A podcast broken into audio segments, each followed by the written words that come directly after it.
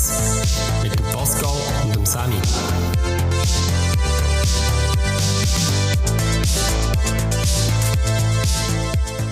Sehr gut, herzlich willkommen zur Feierabendrunde im ersten E-Bike-Podcast der Schweiz. Ja, herzlich willkommen, hallo. Hallo, mit dem Mereng und mit dem Sammy. Ähm, der E-Bike-Podcast, wo vor allem Themen ja, über, wie es sagt, E-Bike abhandelt, aber auch normal, noch über normale Bikes. Und äh, im, in der heutigen Folge gehen wir darauf ein, warum E-Bikes boomen, ähm, was wir so mit dem E-Bike machen, äh, warum es mehr E-Bike-Fahrer auch gibt und schlussendlich auch, welche Themen dass wir in Zukunft werden abhandeln. Bevor wir den Podcast starten, möchte ich aber noch darauf eingehen, was äh, Digital Creators macht. Digital Creators ist meine Marketingagentur. Wir machen Webdesign, Online-Marketing und Marketingberatung für KMU mit Sitz in Luzern und Aarau und helfen grundsätzlich den KMU neue Kunden zu finden und ihre bestehenden Kunden als begeisternde Partner zu gewinnen. Ähm, Pascal, kannst du mal mir sagen, warum das E-Biken dermaßen boomt in der Schweiz? Ja, nicht erst seit Corona. Wohl jetzt während Corona hat natürlich auch immer mehr Leute gemerkt, was haben dürfen in der Schweiz bleiben oder müssen in der Schweiz bleiben, wie viel Freiheit dass das halt äh, gibt, wenn du mit dem E-Bike unterwegs bist, hat vor allem auch durch die deutlich erhöhte Reichweite, die du mit dem E-Bike hast.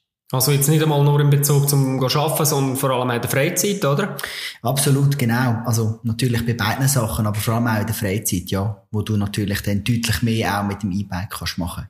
Ja, aber wieso nicht? Wieso denn nicht einfach mit dem normalen Bike fahren? Ja, grundsätzlich brauchst du halt E-Bike mehr. Also das sage nicht einfach nur ich, das sagen auch Studien, ähm, weil du langfristige Freude daran hast. Du hast einen viel höheren äh, Effekt, wenn du, wenn du mit einem Biobike, also so nenne ich jetzt das normale Bike unterwegs bist, du dich halt, kannst du dich halt wirklich deutlich verausgaben und dann nachher kennen wir vielleicht alle, stellen wir das Velo wieder in den Ecken und brauchen es dann wieder ewig nicht. Beim E-Bike regulierst du das halt mit der Unterstützungsstufe, die du wählst und tust dich dann auch nicht so extrem verausgaben. Ähm, genau. Und dementsprechend, und das sagen auch Forschungsresultate, brauchen E-Bike-Besitzer dreimal mehr aufs Velo. Dreimal mehr? Dreimal mehr, ja. Und das ist da kann ich von mir aus nicht bestätigen, weil ich bin normaler Biker, gell? No. no. no. no. Genau. Aber, äh, ja, nein, das ist sicher ein eindeutiger Trend äh, Richtung E-Bike. Äh, sicher gute Sache, darum machen wir ja den Podcast. Ähm, mehr E-Bike-Fahrer. Ähm, ja, wie, wie, wie, wie, bringst du das schlussendlich auch in Verbindung mit, mit dem Umweltbewusstsein?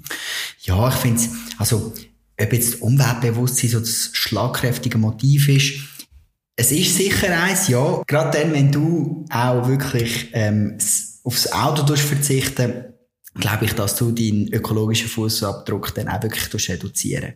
Ähm, Vor allem, was ich aber auch als grosser Vorteil sehe, halt kein Stau, wenn du es dann nachher brauchst für den Arbeitsweg, du musst Parkplatz nicht suchen, kein Parkticket lösen.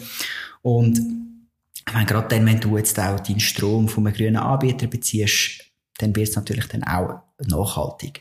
Und gerade jetzt auch, vielleicht im Corona, in diesen Corona-Jahren, es sind ja bald schon zwei, ähm, du hast vielleicht dann auch Ausflüge, wo du machst, Wochenendausflüge, wo du dich, dein E-Bike brauchst und nicht ja, nicht fliegst, oder? Also du hast jetzt nicht den Weekend-Trip gemacht auf London und so. Und wenn du natürlich dann das in dem Kontext anschaust, was ja, du da als E-Bike so, ja. brauchen, dann ja, dann reden wir natürlich dann von einem ganz anderen ökologischen Fußabdruck, den du kannst generieren. Das ist sicher so, ja. Ja, und ja, schlussendlich das E-Bike fahren oder überhaupt das Biken, das ist, das ist auch ein Freiheitsgefühl. Ja, meine, würde ich auch sagen, vor allem hey, bei uns in der Schweiz, wo wir haben ja so viel, also jetzt, jetzt aufs E-Bike bezogen, wir haben da so viele Höhenmeter, wo ja immer wieder geht zum Machen, immer wieder Hügel und Bergen, oder? Also, und dort ist natürlich einfach cool mit dem E-Bike, was du für Reichweite machst. Bist unten irgendwo am Berg, denkst, hey, was ist echt dort auf der anderen Seite vom Hügel? Und mit dem E-Bike fährst du einfach schnell und gehst schauen ja, ehrlich willst du natürlich mit einem Biobike nie machen. Ähm, oder nur die sehr angefressenen, also, ja. Und so gehst du jetzt einfach schnell schauen, gehst schauen und, hey, was du für lange Velotouren kannst machen bei uns in der Schweiz, ist ja einfach Wahnsinn, oder? Richtig ja. neue Orte entdecken. Und, und, Velotour. Wir haben, wir haben schon ein paar Touren zusammen gemacht. Ja, wir sind hier im Jura, fett am Rumbiken. Ähm, ich bin mit, mein, mit meiner zukünftigen Frau vor allem in den Bergen unterwegs, mit dem normalen Bike. Ähm, eine Tour, ich, meine, ja, vielleicht kannst du es erzählen, eine Tour mit der Freundin irgendwo, keine Ahnung, da umeinander oder in den Bergen mit dem E-Bike, Streit vorprogrammiert, ja, nein. ja, äh, überhaupt nicht. Also kann ich ganz klar aus eigener Erfahrung sagen, das E-Bike eignet sich hervorragend für auch, so, sagen wir mal, so die gemeinsame Freizeitgestaltung. Vor allem, du hast ein, bisschen ein unterschiedliches Konditionsniveau. Vielleicht mag ja deine Freundin, Frau mehr, vielleicht mag der Kollege mehr. Und entsprechend ähm, ist ja genau das E-Bike dort, wo dann eigentlich kann das ein bisschen regulieren. Und da gibt's eben nicht den Streit, im Gegenteil, sondern du kannst ja gleich schnell rauffahren, geradeaus fahren. Und ja, also das ist, das ist ein bisschen ein Wettkampf, wer am Schluss mehr Akku hat. ja, natürlich. Also, das ist immer ein Thema, genau. Und es ist natürlich fies, oder? Gerade wenn natürlich die Freundin deutlich leichter ist wie du, dann hast du natürlich, äh... Ah, jetzt immer gedacht, dass du am Schluss mehr hast als sie. Nein, es macht vor allem halt das Fahrgewicht recht viel aus, wie viel Strom ah. das du brauchst. Und oft, das ist Erfahrung auch bei uns im Geschäft, ist natürlich, dass die männlichen, oft einfach schwereren, der Fahrer entsprechend auch deutlich mehr Strom brauchen. Also schlussendlich ist es eigentlich nicht so, wenn man eigentlich so intuitiv würde denken, dass der Mann äh, mehr PS hat und am Schluss mehr Akku und die Frau ein bisschen auslacht, sondern es ist eher umgekehrt, dass die Frau noch ein bisschen mehr Akku hat, weil sie einfach leichter ist und äh, tendenziell ja. sogar noch ein bisschen weiter würde kommen. Fix, Sammy. Genau so ist es. Genau. Crazy. Absolut, ja. Crazy. Und, und eben auch, wenn du überlegst, was du gerade, jetzt, wenn wir jetzt, das ist das Konditionsniveau, aber jetzt auch, wenn wir jetzt als Mountainbiker denken, so ein bisschen die technischen Skills, oder?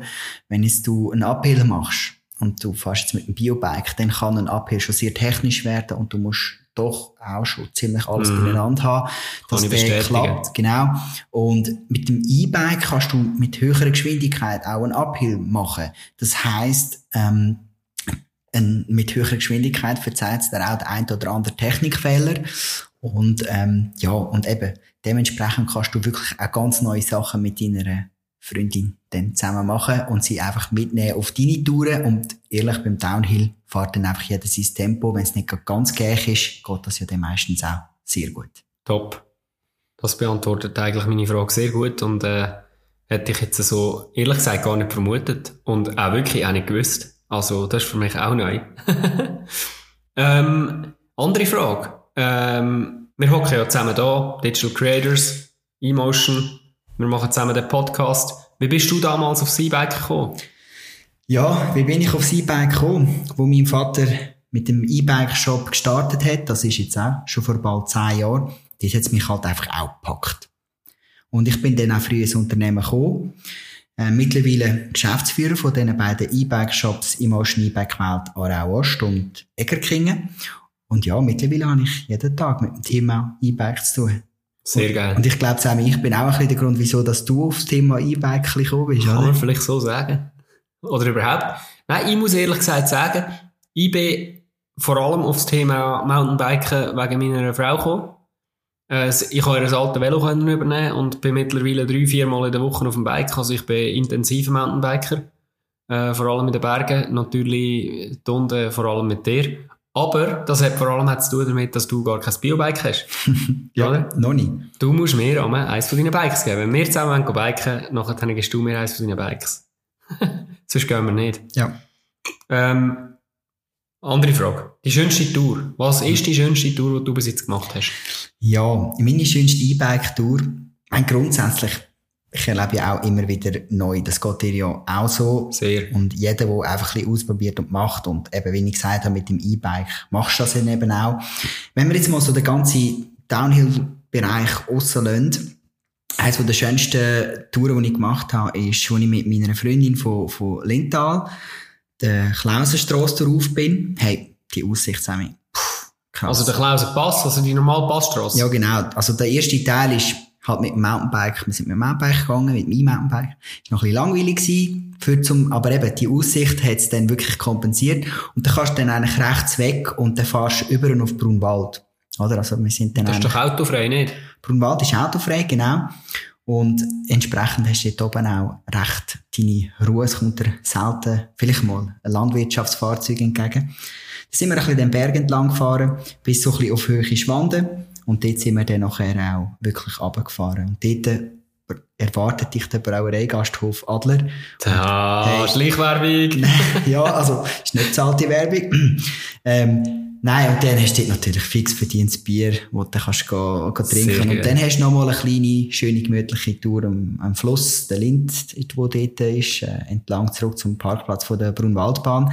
Und das ist jetzt wirklich für jedes Level machbar, aber einfach ein mega, mega Erlebnis. Ja. Was ist deine schönste E-Bike-Tour, Sammy, wo du ich, ich bin, ich habe natürlich vor allem aus Mountainbike-Sicht reden, gell? Und, äh, wir sind halt da vor allem im, äh, im Aargau, im Jura gefahren und, und, äh, am, am wirklich absolut geilsten finde ich einfach, der Downhill ist ein inoffizieller Trail, also das ist nicht ein offizieller Downhill-Trail äh, von der, von der Gisli Flur her runter.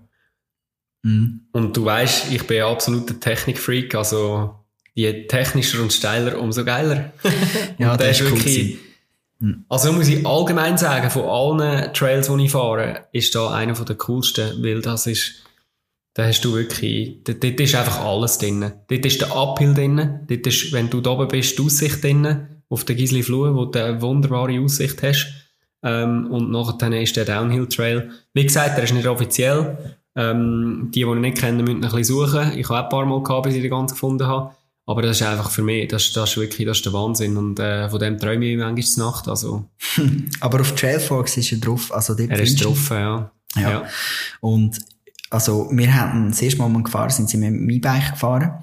Und der erste Teil geht problemlos, aber beim zweiten Teil ist dann schon mega steil und Hinterrad versetzen ist ein Thema und dann wird es natürlich jetzt, also mit meinem, ich habe ja eins, wo relativ viel Federweg hat, wo ein bisschen mehr so richtig Enduro geht und die brauchst du dann eigentlich schon ein bisschen etwas Leichteres, wo du ja, kannst einfach, Passagen fahren. Es ist einfach wirklich, oh, und, und absolut nicht empfehlenswert, wenn es nass ist. Ich bin gefahren, nass, mit dem normalen Bike und es ist mit dem normalen Bike knapp machbar.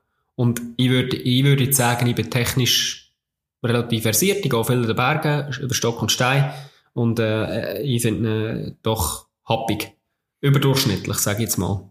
Also sicher nicht, wenn ihr das erste Mal geht, geht einen Trail runterfahren, nicht empfehlenswert. Macht genau. etwas Einfaches. Aber er ist ja nicht weit weg von da, gell? Also ja.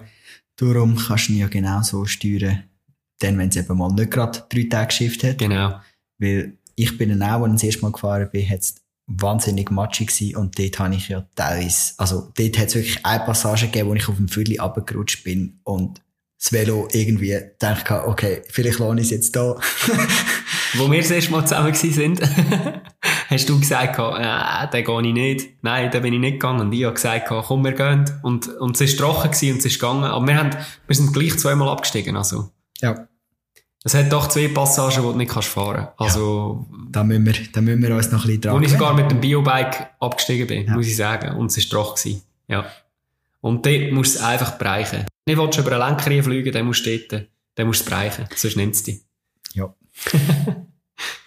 ja, Mereng. Ähm, wir kommen auf die letzten paar Themen, äh, kommen wir, wir kommen auf die letzten Themen zu und ich noch darauf eingehen, warum machen wir den Podcast? Sag du mir mal, warum, warum wir den Podcast machen. Ich meine, ich hocke da vor dem Mikrofon, schnorre mit dir. Warum machen wir das überhaupt? Ja, absolut.